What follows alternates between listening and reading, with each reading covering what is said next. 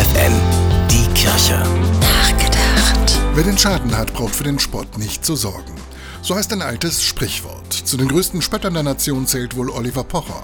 Mit hämischem Grinsen stellt er seine Opfer an den öffentlichen Pranger, macht sich über deren Besonderheiten, Schwächen und Probleme lustig. So wie Chris Rock.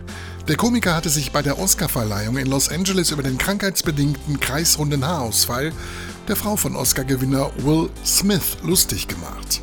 Für ihre Witze, die sie auf Kosten anderer machen, erhielten die beiden Komiker jetzt die Quittung.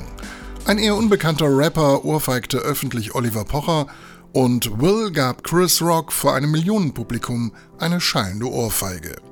Und nicht wenige haben sicher gedacht, das ist die gerechte Strafe. Und doch, Gewalt kann und darf nicht die Antwort auf solche Demütigungen sein. Die Fäuste sprechen zu lassen, ist ebenso primitiv wie das öffentliche Mobbing der sogenannten Komiker. Einer der bekanntesten Sätze Jesu aus der Bergpredigt lautet, wenn dich jemand auf die rechte Wange schlägt, dann halt ihm auch die andere hin. Für mich ist das der radikalste Aufruf zu gewaltlosem Widerstand, den ich kenne. Doch auch wer nicht so weit gehen will, findet bestimmt Wege, Gehässigkeiten, wie die sogenannten Komiker sie oft rauslassen, aus dem Weg zu gehen.